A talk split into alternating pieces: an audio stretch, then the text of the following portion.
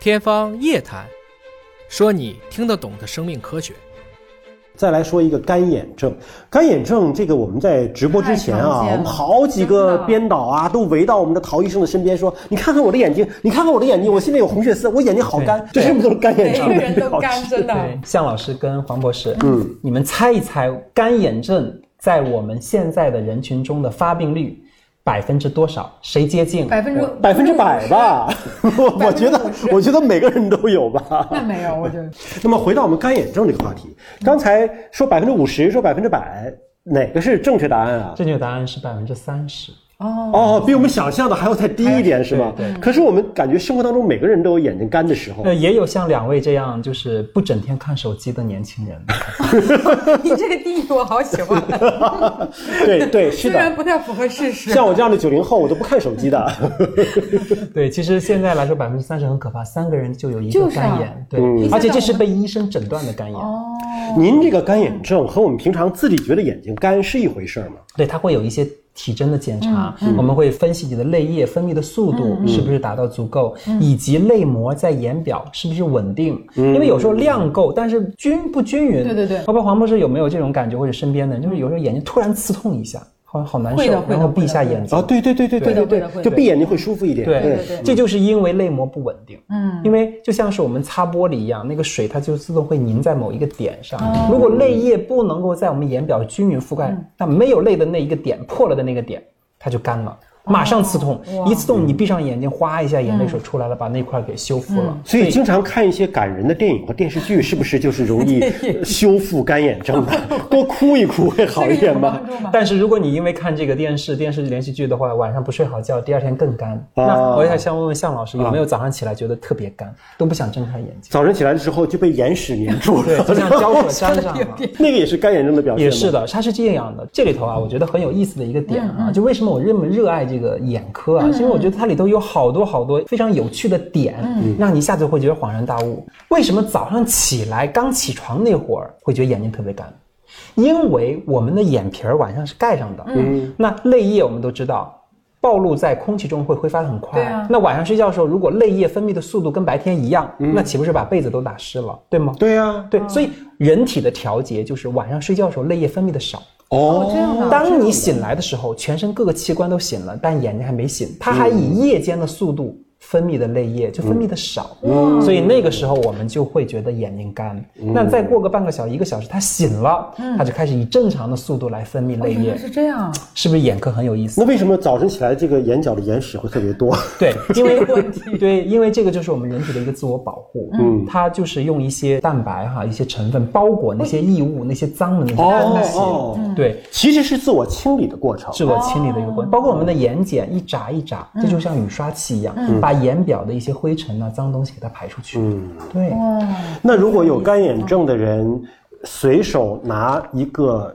滴眼液，不停的往里面滴眼药肯水定，不好会有帮助吗？呃，这里头呢，我觉得是这样的，就是没有防腐剂的人工泪液，我们可以使用，但是。作为一名专业的眼科医生，我想说呢，这个不是最好的办法。为什么呢？因为再好的人工泪液里面呢，它都不含有溶菌酶，我们一般的泪液里头的电解质等等营养成分，嗯它只是起到了一个补水的作用。嗯那久而久之，它会稀释和破坏我们眼表的微环境，嗯，反而有可能让你养成依赖。当然，就是任何其实是药三分毒，没有世界上没有绝对安全的药物，所以嗯我们知道它的原理之后，我们就应该知道，对于干眼症最好的办法还是规律睡眠，对对然后呢正常的作息，嗯就是不要依赖外用的，还是希望我们自嗯己分泌的这些粘液能够实现这个表面的保护。是是是的是的啊，那如果干眼症真正严重的话，会严重到什么程度？那就严重的多了。嗯，那很有可能有的人就是到了一定的时候啊，甚至啊，他会引起炎症，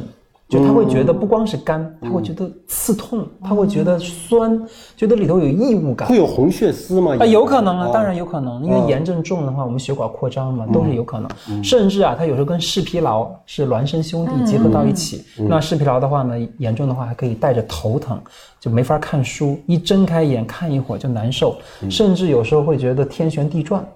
那这个第一个怎么预防？第二个，如果真正出现了怎么治疗？我们对于干眼症来说呢，第一呢还是要科学用眼，嗯，就是我们现在呢包括很多这个程序员哈，还有对包括很多财会的人，他们就是好长时间盯着电脑，就电子显示屏。这里头呢，就有一个视频终端综合征的概念，就我们盯着电子显示屏的时候，眨眼的次数会减少。对对对，所以泪液挥发的快了，嗯，哦所以每半个小时左右，建议大家出去放松一下眼睛，眨眨眼，对是，哪怕站在窗子边儿，看看外面绿树，这样的话呢，多眨几次，它的这个泪液呢就又均匀分布也也会好，科学用眼。其实还是这种电子产品对我们生活的影响太大了。你想，原始人，原始人是在森林里面奔跑，哪有说盯着一个鱼、盯着一块石头就是不停的看的，对不对？嗯都是往远处还看运动的物体。现在好吗？我们盯着一个屏幕看起来没完，那眼睛肯定要干的，对吧嗯这个？生活还是要恢复方式健康的一种生活方式啊，这个很重要。那么下一个，致盲几率